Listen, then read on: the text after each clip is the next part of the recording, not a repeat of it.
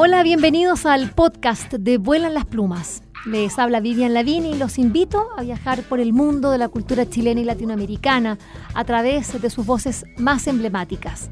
Vuelan las Plumas cuenta con el apoyo de Librería Prosa y Política y de Radio Universidad de Chile. A continuación, los invitamos a escuchar esta interesante conversación.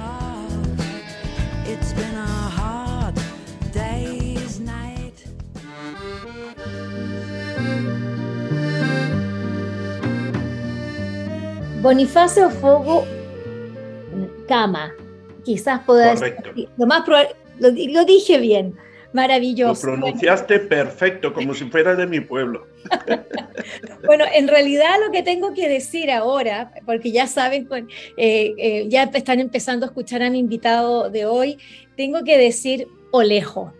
Esa es la manera como tengo que saludar a, Boniface, uno de los eh, autores, eh, bueno, cuentacuentos y narradores orales más importantes de Camerún, eh, y que, bueno, gracias a su dominio de la lengua española, es autor de, editoriales tan prestigiosas como Calandraca, y además uno de los cuentacuentos más importantes, bueno, para toda Latinoamérica. Habría que decir Ubalese, ¿no? Ubalese, abuelan las plumas. Boniface. Sí, muchas gracias eh, por la invitación. Eh, es, todo un honor dirigirme al público eh, chileno. Pues es un país que, que, admiro mucho, es un país desde el punto de vista literario muy importante. Yo he leído mucho la poesía de Neruda, de Gabriela Mistral. Bueno, estoy emocionado de poder hablar contigo. Eh, la verdad es que la emoción es mutua. Mira, eh, podríamos decir que, y tú mismo lo dices, en este libro que publicaste tempranamente allá en el, eh, en, el 2005, Una vida de cuento. tu propia biografía pareciera ser sacada de un, de un libro de cuento y llama mucho la atención, eh, Bonifacio, tu, mirada y tu lucidez eh, desde tan niñito, eh, cómo entendiste la importancia de las lenguas, tu facilidad para aprender el inglés, el francés de inmediato, y, luego para captar lo, importante que era también la escritura. En definitiva, bueno, los libros, el conocimiento para poder transportarte y comunicarte con otros. Solamente quiero decir que vamos a hablar con Bonifacio Fogo en este programa de su vida, pero también de su obra, a propósito de dos libros, El León Candinga, este es un libro que fue publicado hace ya más de 11, 12 años acá en, Calandraca, porque me encuentro en los estudios de Calandraca, y A Paso de Tortuga, eh, hermoso este libro con, con las ilustraciones de Rebeca Luciani, eh, y que fue publicado el año pasado, el año 2021. Vamos, eh, Boniface, a pesar de que tú estuviste en Chile, eh, lo que me parece maravilloso, me gustaría que pudieses contar, porque lo, tú lo haces acá en este libro, bueno, ¿cómo, qué, ¿cómo era tu vida en Camerún? ¿Qué significó para ti? Mira, realmente mi vida es un, es un cuento. Eh, yo podría decir incluso un cuento de hadas, porque ¿cómo es posible que un niño que nació en una aldea africana, eh, nací eh, a mediados de los años 60, imagínese, una aldea que aún hoy, 56 años después de nacer yo, mi aldea no tiene luz eléctrica. Imagínate a mediados de los años 60. Caminar una hora para llegar a la escuela, la única escuela que había para un montón de aldeas. Había niños que caminaban dos horas, yo caminaba una hora, pero había niños que caminaban dos horas. Entonces, nacer en, ese entorno, criarse en ese entorno, sin saber qué era la, luz eléctrica, por supuesto la televisión, eh, todos los inventos de la modernidad. Eh, escuchar cuentos por la noche, o sea, e, e, e, es, un milagro, ¿no? Y hoy en día ese niño que ahora es una persona adulta, recorre el mundo, bueno, mm, escribe en español, habla muchos idiomas, visita muchos países y, y representando mi cultura, mi pueblo, mi gente. Tienes razón cuando dice que es, un, es eh, verdaderamente un milagro y es decir, son, son eh, las vidas, ¿no? esas vidas que sorprenden, vidas maravillosas, eh, luminosas hay personas que, fueron muy importantes y muy marcadoras para que tú seas el, hombre que eres hoy, eh, Boniface. Me gustaría que nos hablaras de tu padre. Tu padre era un hombre tremendamente visionario, valiente, generoso, muy sabio, a pesar de que no sabía leer ni escribir, eh, pero él participaba ahí en el consejo de los más sabios de, tu pueblo y te dio a ti una labor muy importante desde muy chiquitito, que fuera su, su escribano. Eh, cuéntanos cómo fue esa experiencia, cómo era, eh, cómo era tu padre en definitiva, que, que, es una figura central. Y después tu profesor, padre, tu padre primero. Sí, mi padre era un hombre eh, asentado a caballo entre la tradición y la modernidad.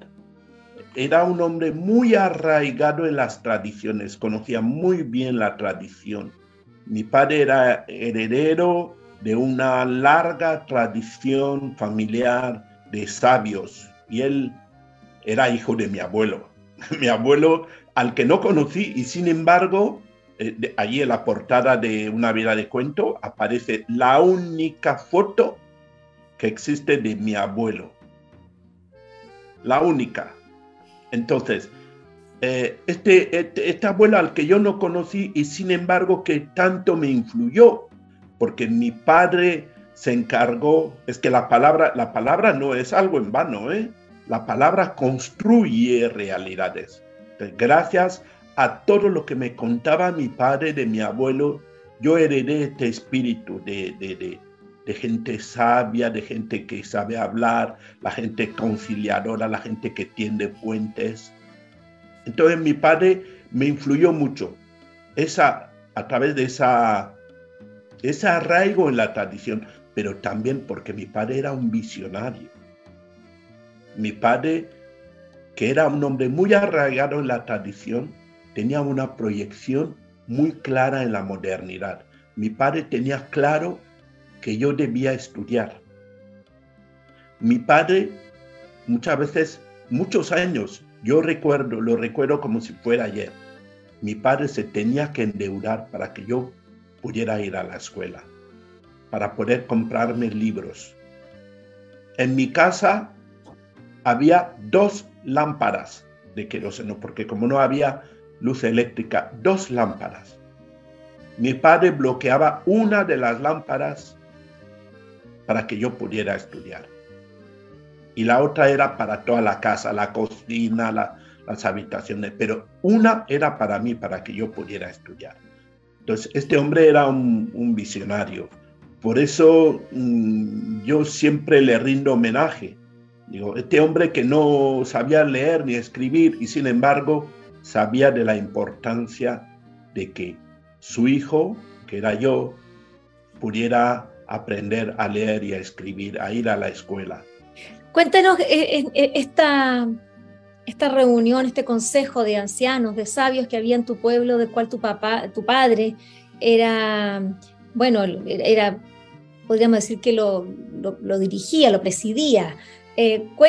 Cuéntanos y por qué te llevó a ti tan niño, con escasos 11 o 12 años. Eh, porque mi padre justamente era visionario. Yo tenía muchos, muchos hermanos y yo no era el mayor. No era el mayor. Y sin embargo, mi padre desde muy pequeño decidió que yo era la persona que siempre le acompañaba. O sea, yo no era, en aquellos años, yo era un niño y no, no fui consciente de que mi padre en realidad me estaba iniciando, era un proceso iniciático. Yo he llegado a la, al oficio de narrador oral por iniciación. O sea, yo no he ido a un curso, a un taller a aprender. Yo he sido iniciado desde mi más tierna infancia. Entonces, yo ah, iba con mi padre, me sentaba y, yo era el único niño allí. Había pues 20 personas, todas de, de más de 60, 70 años, hablando y yo escuchaba eran los temas que, que, tenían que discutir en torno a la manera de cómo se organizaban en, en, en, Claro. Eran temas áridos para un niño, no eran conversaciones. Eh, no, no estaban hablando de. No estaban hablando de temas que puedan interesar a un niño, sino que estaban hablando de temas muy profundos y a veces muy filosóficos. Y por eso yo, cuando acudo a veces a, a las bibliotecas a contar historias a, los niños. Yo, yo a veces digo, no tengamos miedo de hablar a los... No hay que hablar a los niños como si fueran tontos. Los niños son niños, pero no son tontos. Los niños absorben como esponjas. Yo pongo mi propio ejemplo. O sea, esos temas que eran tan filosóficos, tan profundos, tan altamente sabios son los que me han dado la base para lo que soy hoy. Esta persona que, que, recorre el mundo, pero esta es mi base. Yo he ido a la universidad, he estudiado, pero, pero mi base como ser humano, como ser pensante, me la dieron los sabios de mi pueblo. Em, bueno, esos sabios ahí a la sombra del, del árbol de la palabra. Eh, como dices tú, eh, el lenguaje construye realidades y, en, las lenguas eh, generalmente originarias, las palabras están cargadas de sentido y, significan muchas cosas. En el caso, bueno, de, un país como, como Camerún y, de un pueblo como, como el tuyo, ahí cerca del río Bam, ¿no? Ahí está... Bam. El Mbam, el río Mbam, sí. El río Mbam. Eh, en el pueblo de Yambasa, donde, donde nació Boniface Ofogo. Bueno, había un profesor que también te marcó. Hablamos de tu padre que fue eh, eh, tremendamente visionario, que te, que te lleva a estas reuniones ahí a la sombra de este árbol, pero había un profesor que, también tenía una manera de acercarse a los niños, como dices tú, no considerándolos tontos, ni tampoco pegándoles, como era también la educación. Tú hablábamos que cómo era el mundo, ¿no? Eh, a comienzos de los 70 era una escuela eh, muy distinta y en todo el mundo los profesores tenían otra relación con los niños. Me imagino que, que ¿cómo fue eh, el, profesor Kiki? Háblame, háblame de él, cómo te acuerdas de él y de qué manera fue tu, tu, amor y tu pasión por los idiomas, por las palabras, por el conocimiento. Sí, este, este hombre era otro visionario, era el único maestro que teníamos. Y cuando murió mi padre en el año 2009, me fui al entierro y aproveché para visitar la escuela. La escuela, la escuela primaria donde yo estudié. Eh, encontré que el director de la escuela era un antiguo compañero de pupitre que estaba presidiendo la escuela. Entonces le pregunté, le pregunté, oye, ¿sabes algo de Monsieur Kiki? Me dice, ahí viene. Ya con 70 años se había jubilado, pero ante la falta de maestros se volvió a incorporar a la escuela para dar clase a los niños. Yo no me lo podía creer este hombre que nos... Yo creo que la persona que enseña a leer y a escribir a un niño eh, eh, eh, es que es una persona, porque a mí me abrió los ojos al mundo, porque aprender a leer y a escribir es descubrir otro mundo. Esta persona, este maestro, que nos enseñaba no solamente a leer y a escribir, nos contaba historias en clase nos transmitía valores, era un mediador entre todos los niños que veníamos de distintas aldeas. Este maestro me, me marcó casi tanto como mi padre. En la enseñanza de, los idiomas eh, y en, el respeto ¿no? por, el, conocimiento. Eh, bueno, estamos hablando de gente maravillosa en la vida de Bonifacio Fogo eh, y vamos a hablar de su, del primer libro publicado en Calandraca, El León Candinga. Esto es un libro precioso eh, con ilustraciones de Elisa Arguilé, bueno, que nos sumerge ¿no? en, en, en, África, bueno, en este caso en Camerún, en, el, todo lo que puede ser la, cosmogonía de un pueblo a través de eh, la voz de Boniface.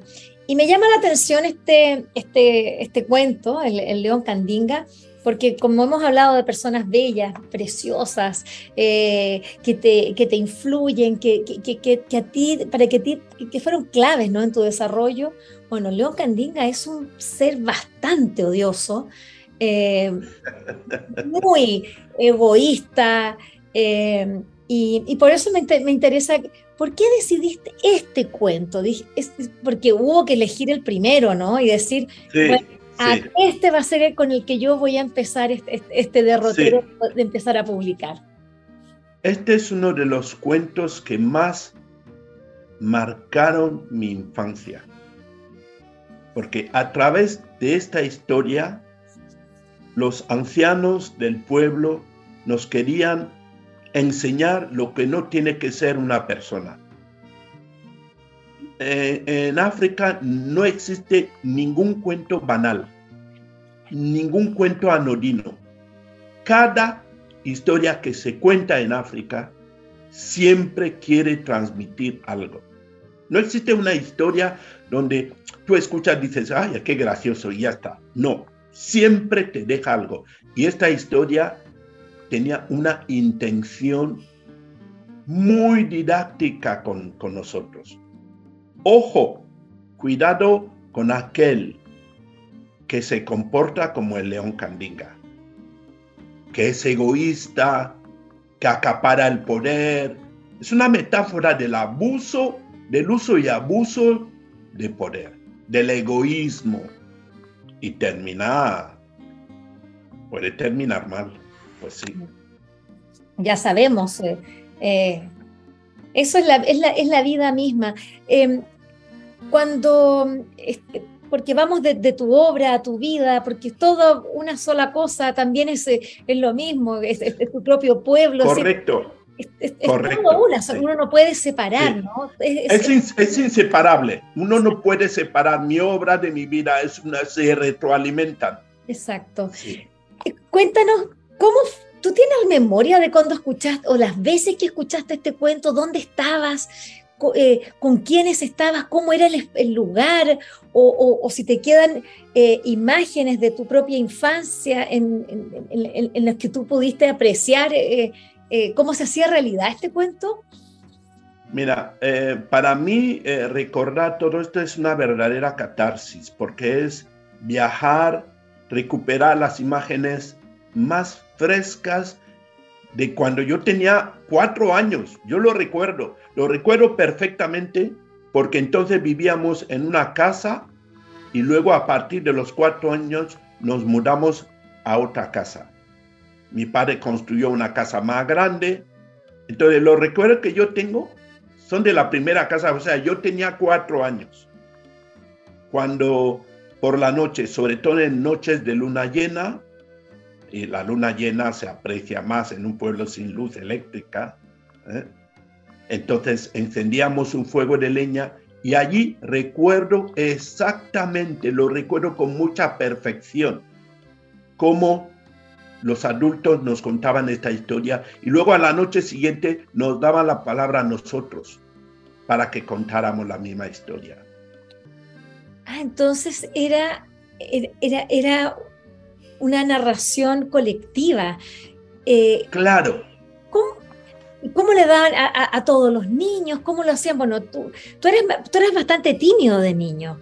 Eh, Yo era muy tímido. Yo era muy... ¿Cómo lo hacías? ¿Cómo contabas esa historia entonces ahí delante de los otros? ¿Te tocaba hablar?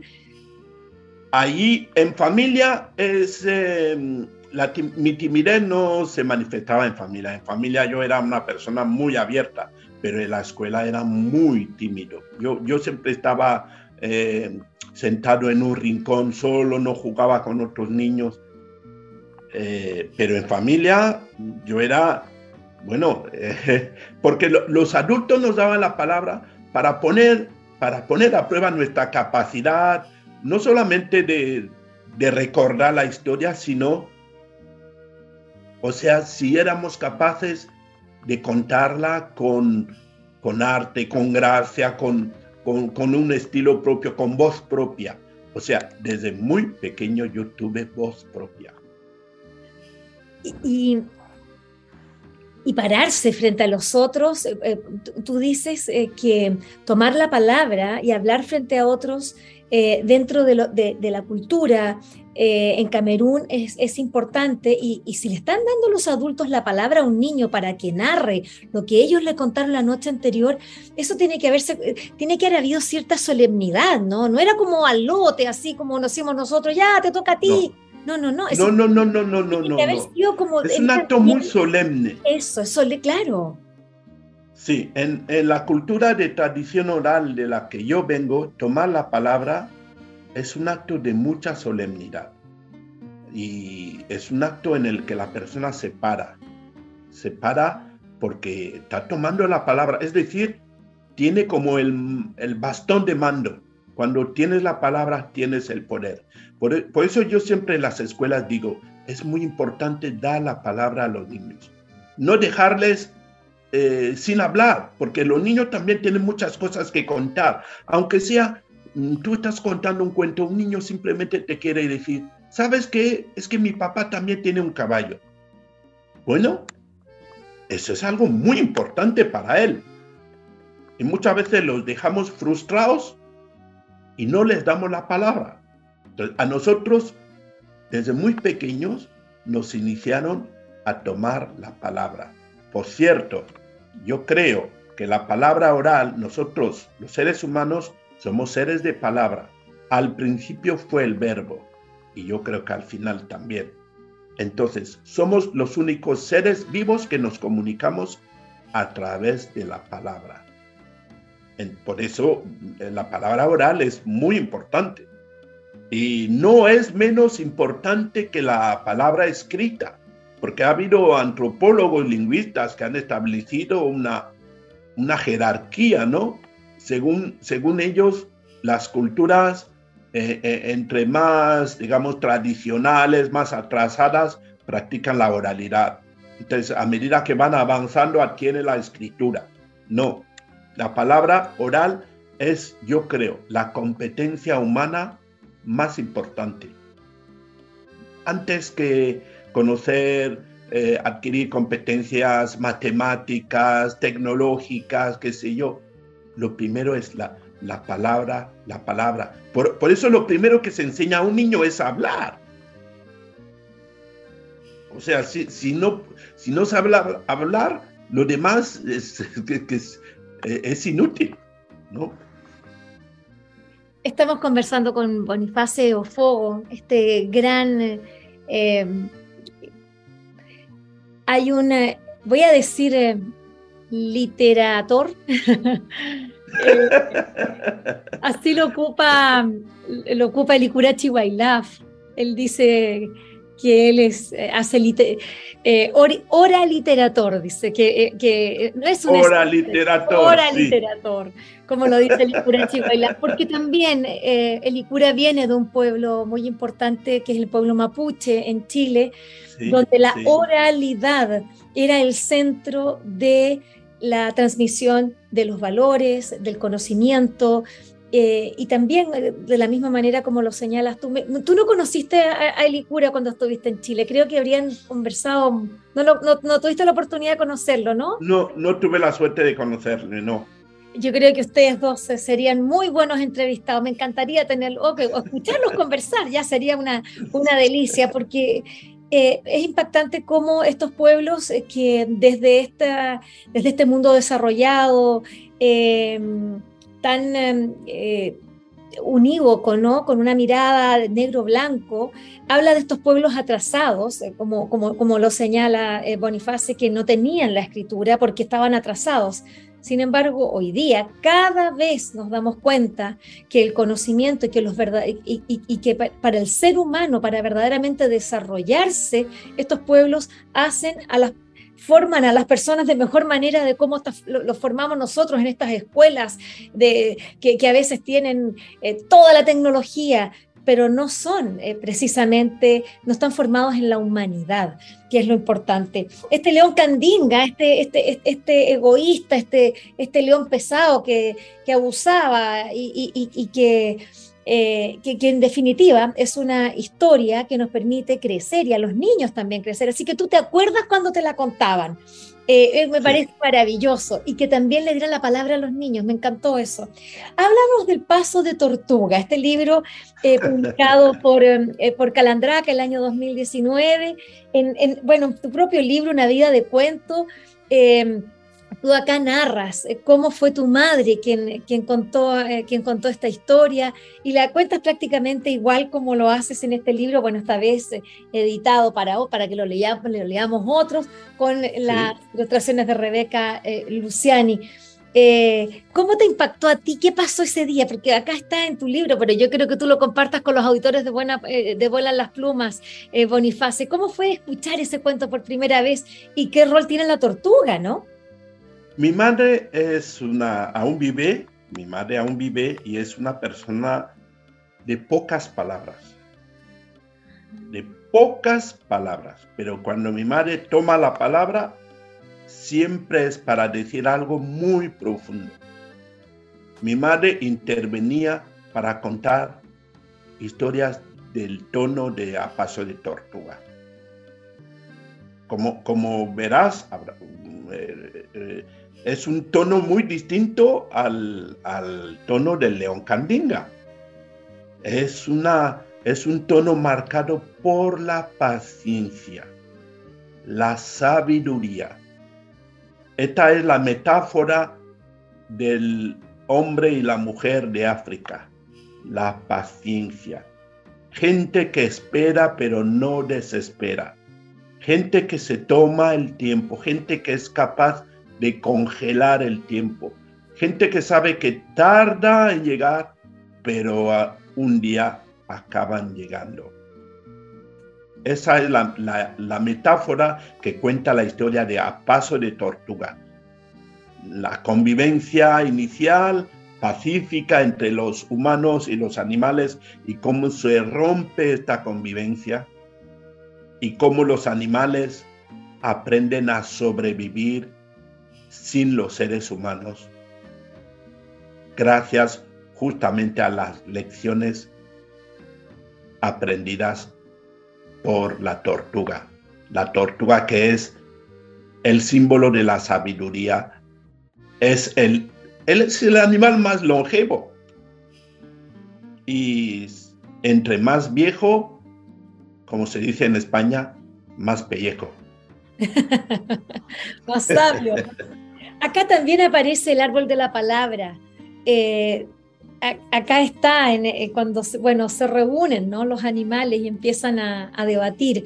Eh, en esta paso de tortuga, claramente, como, como dices tú, Boniface, es, un, es una narración que habla de la paciencia, que habla también de la resiliencia, ¿no? De cómo, de cómo porque, bueno, en definitiva, podemos decir un poquito del cuento, porque hay que tratar de contarlo también.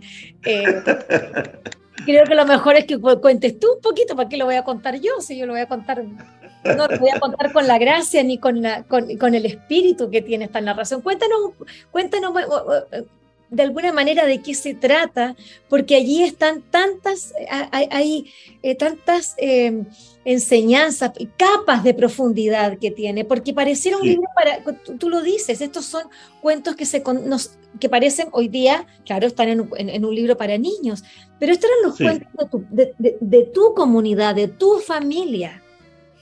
Este es un cuento ideal, falsamente ingenuo falsamente infantil. Pero esta historia tiene un mensaje de profundo calado para los adultos. Los animales, hartos de los abusos de poder de los seres humanos abandonan el poblado donde convivían pacíficamente. Antes vivían, convivían pacíficamente. Entonces llega un momento en el que los seres humanos se creen los mejores, se creen los más inteligentes, los más fuertes. Entonces los animales dicen, pues si la situación es así, no nos compensa seguir viviendo aquí. Y se marchan al bosque. Pero llegan al bosque y no se han planteado qué, pueden comer allá, porque durante su vida en el pueblo con los humanos solamente han comido la comida preparada que les servían los humanos. Ellos llegan allá, no saben que pueden comer hojas, que pueden comer hierba, que pueden comer fruta. Entonces la tortuga les dice, animales, eh, yo recuerdo, porque yo tengo muchos años, es que tenía más de 300 años la tortuga, yo recuerdo que hay un animal que nunca quiso vivir con nosotros en el pueblo. Yo creo que debe estar aquí en el bosque. Entonces este animal es la boa, la serpiente, que es también el símbolo de la longevidad y el símbolo de la sabiduría y el símbolo de la permanencia.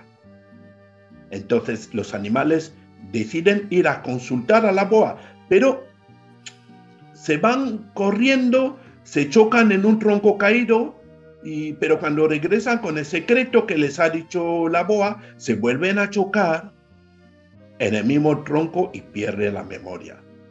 Así lo intentan. Lo intenta la jirafa, lo intenta el búfalo, lo intenta el chimpancé, lo intenta el hipopótamo, incluso también el elefante. A todos les, pasan lo, les pasa lo mismo. A la ida se chocan en el tronco, pero cuando regresan con el secreto se vuelven a chocar en el mismo tronco y pierden la memoria. Y finalmente la tortuga no tiene más remedio que ir, aunque sabe que es muy lenta. Pero claro, se va tan lento, tan lento, que tarda años, años pero al final consigue que la boa le cuente el secreto. Y regresa, vuelve a tardar años. Y cuando llega donde están los animales, están muy flacos, porque han pasado muchos años sin comer. Entonces les desvela el secreto, que es comer hierba, beber agua y dormir mucho. Entonces los animales es lo que hacen. Comen hierba, beben agua y duermen mucho. Hay otros que comen carne, esto sería otro cuento. Bonifacio, hablemos del hambre. Eh, es muy difícil eh, como periodista, eh, debo confesarlo, Em, cuando me ha tocado eh, entrevistar a, distintos escritores y es muy difícil cuando son personas que han pasado por, por apreturas y por situaciones tan límite, ¿no?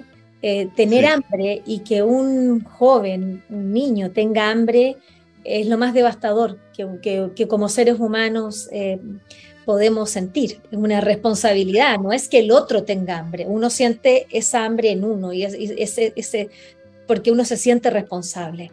En tu caso, y quiero hablar del hambre, lo quiero poner no solamente como el hambre física. Eh, tú pasaste hambre físicamente porque tú tenías un hambre de conocimiento y pusiste y doblegaste ese, es, esa, tus necesidades físicas e incluso a, veces no pudiste soportarlo y tuviste que vender algunos libros para poder comer. Sí, eh, correcto. Pero finalmente lo que tu, mayor hambre eh, eh, era el hambre de la vida, era el conocimiento, vivir, aprender. Me gustaría que hablaras. Imagínate, imagínate, Vivian, yo recuerdo exactamente los libros que yo vendí para poder comer y recuerdo que en cuanto tuve dinero, los volví a comprar. Lo recuerdo, de verdad, es Eh, de hecho, los conservo, los conservo. Los volví a comprar para que vea, porque un libro para nosotros era un tesoro, era un auténtico tesoro. O sea, cuando un libro caía en tus manos era, era algo, eh, eh, era algo histórico, entonces lo tenías que conservar como si fuera una joya. Imagínate que un adolescente llegue a vender una joya para poder comer. Y finalmente yo sobreviví, sobreviví. Eh, es peor el hambre, no puedes saciar el hambre el espiritual que el hambre física. O sea, yo tuve la suerte de que pude saciar mi sed, mi hambre espirituales. O sea, yo pude ir a la universidad, conseguir una beca para ir a estudiar a Madrid. O sea, en mi pueblo es el único caso. Yo cada vez que, de hecho acabo de regresar en mi pueblo, eh, estuve con un compañero de primaria sentado ahí, recordábamos anécdotas. Él, él no fue ni siquiera a secundaria, él terminó primaria y se quedó viviendo en el pueblo. Entonces, imagínate, yo terminé bachillerato, me fui a la universidad, me, me fui a hacer un posgrado a Madrid. Entonces, esa hambre espiritual que yo pude saciar me hace olvidar toda el hambre física que yo pasé. Boniface es, eh, bueno, es uno de los eh, narradores eh, orales, es uno de los representantes de una cultura que hoy día nosotros tenemos la posibilidad de sensibilizarnos a través de hermosísimos libros. estamos hablando del León Candinga y A Paso de Tortuga, editados por, por Calandraca. Em, y que estos libros, eh, como digo, nos permiten eh, empatizar, ingresar a una cultura. No solamente es el cuento, el cuento es esta historia eh, que puede ser bonita, pero, pero ilustrativa, pero esto es ingresar a una vida, es, es, es verdaderamente poder entender una cultura y, y muchas veces compadecer en el sentido de padecer con ellos, lo que también las necesidades que nosotros tenemos en la propia. Nosotros podemos estar rodeados de cosas, pero como muy bien dice Boniface, esa hambre espiritual, esa es más difícil de saciar. Y a pesar de que nosotros podemos estar llenos de, de cosas, no sentir hambre en el estómago, pero nuestro espíritu está, está muy hambriento y hambriento de historias, de, poder entender el por qué estamos viviendo aquí, qué hacemos. Eh, y bueno, y esa pregunta a mí me surge, eh, Boniface, ¿tú por, ¿cómo es tu vida hoy día? Eh, porque cuentas qué te pasó en Camerún, ¿por qué no has vuelto allá a, estar radicado?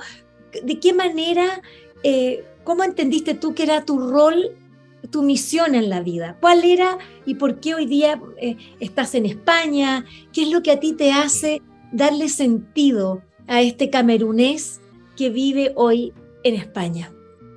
Correcto, yo entendí, eh, entendí cuando terminé los estudios en el año 1994, yo entendí que mi misión es eh, representar mi cultura por el mundo una vez en, Costa Rica me hicieron una entrevista en un periódico y expliqué que yo, a través de los cuentos, quiero representar mi cultura y África en general. Me encantó porque al día siguiente el periódico tituló El, el diplomático de los cuentos. Así me siento. Gracias a las historias que yo cuento, quiero que la gente descubra un trocito de mi pueblo, de mi cultura que no se conoce. De África solo se sabe lo catastrófico, las hambrunas, las guerras, eh, las dictaduras. Pero hay otra cara muy desconocida de África, que es lo que yo me encargo de transmitir. Y, es, lo hago en muchos países y con mucho orgullo. Cuando yo me paro en un escenario, yo siempre digo al público, no me vean a mí, yo no soy más que un, un mediador, soy un transmisor. Detrás de mí hay toda un, todo un pueblo, una cultura, una historia, unos sabios y mujeres sabias, que yo hablo, hablo por boca de ellos, por mi boca hablan ellos. Eh, escuchaba una, unas presentaciones tuyas porque tienes unas presentaciones hermosas ahí en YouTube. También hay unas entrevistas muy lindas en Calandraca TV que recomiendo eh, escuchar. Y, partías diciéndole a los niños, eh, bueno, porque tienes eso, eso de escuchar, no solamente tú vas y te sientas ahí en un gran sillón a, narrarles a los otros, como entregarles estas dádivas, sino que tú estás preguntándoles todo el rato. Y, y cuando les decías, ¿no? Eh, bueno, le regalabas a un niño una, una semilla de baobab, eh, de este árbol sagrado tan importante y que para ti, bueno, ahí hay, otra cosa que vamos a ir ahí con la literatura, a propósito del principito, ¿no? Que para ti fue un libro que te marcó tanto. Pero me gustaba cuando les decías, todos somos africanos. Y claro, cuando uno, eso es ir verdaderamente a ese viaje de la semilla, ¿no? Es decir, ¿de dónde somos los seres humanos? De, África. Y como que, bueno, tú nos llevas de nuevo allá, nos llevas a nuestras raíces. Sí, yo digo, volvamos a África. Vamos a viajar a África, el lugar de donde venimos todos. Eh, es, a mí me gusta mucho transmitir este tipo de mensajes, ¿no? Eh, y, es muy importante porque enseguida ves cómo se derrumban, cómo se derriban las murallas. O sea, eh, eh, hay un proceso de, identificación, de acercamiento. Eh, cuando termino las sesiones de cuentos es impresionante. En algunos países de América Latina me han tenido que sacar por la puerta de atrás porque los niños se vuelven realmente, o sea, ya no te ven como alguien diferente. O sea, es como alguien que, que hubieran conocido toda la vida los cuentos crean esos puentes, ¿no? Esos puentes emocionales. Y mm, eso, ese cuento del principito, solamente para ya ir terminando y cerrando, a ti te marcó mucho ese libro y tú vas, eh, y, vas regalando estas semillas de baobab para que ellos vayan plantando sus propios, sus propios cuentos, sus propios libros, sus propios árboles, ¿no? Correcto, es el libro que es un libro eh, yo creo que todo ser humano debería leerlo al, menos una vez en la vida. Es un libro que se debe leer varias veces según las etapas de la vida. Y a cada etapa de la vida, cuando lo lees, eh, consigues eh, mensajes nuevos. Este libro que nos, nos enseña, es un libro falsamente de literatura infantil y juvenil. Hay mensajes tan profundos como lo esencial es invisible a los ojos. O sea, los ojos solo, solo captan la superficie, pero detrás de la superficie hay una esencia profunda, eh, sentimientos, emociones, todo esto no lo vemos, ¿no? Entonces, eh, por eso yo siempre regalo semillas de baobab, acabo de traer ahora muchas semillas de, de África, y cuando voy a América las regalo para que la gente sepa el, este árbol tan simbólico del que habla el principito, que es, un árbol muy importante en, las culturas africanas. Es el árbol más longevo. De hecho, en África se dice que el ser humano se parece al baobab, o el baobab es como el ser humano, porque posee un corazón lleno de tesoros. Entonces es una metáfora muy interesante, ¿no? Muy profunda.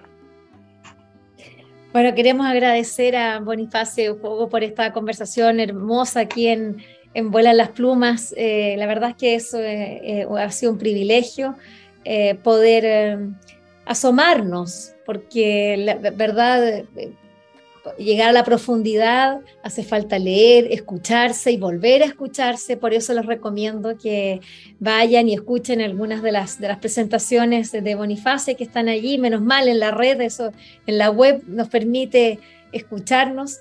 Eh, de este, yo voy a robarle a Elicura entonces, este oralitor que ha escrito estos maravillosos libros, El León Candinga, Paso de Tortuga, y tengo entendido que prontamente se va a volver a editar Una vida de cuento de Bonifacio Fogón Cama. Eh, este es un, bueno, su propia biografía y que la verdad eh, espero que sea reeditada de manera y muy pronto también, seguramente el próximo año, otro cuento en Calandraca, El elefante que perdió su ojo. Este cuento sí que es, eh, es muy profundo. Eh, sí, eh, este es mi cuento favorito. Ah, el elefante que favorito, el que viene. Manu estaba hace poco rato con, con, Manuela Rodríguez, con la editora, y ya me lo estaba contando. Y, y, es un cuento, sí, que llama mucho la atención, este elefante, ¿no? Desesperado por su ojo. Sí, sí, sí, sí, sí, sí.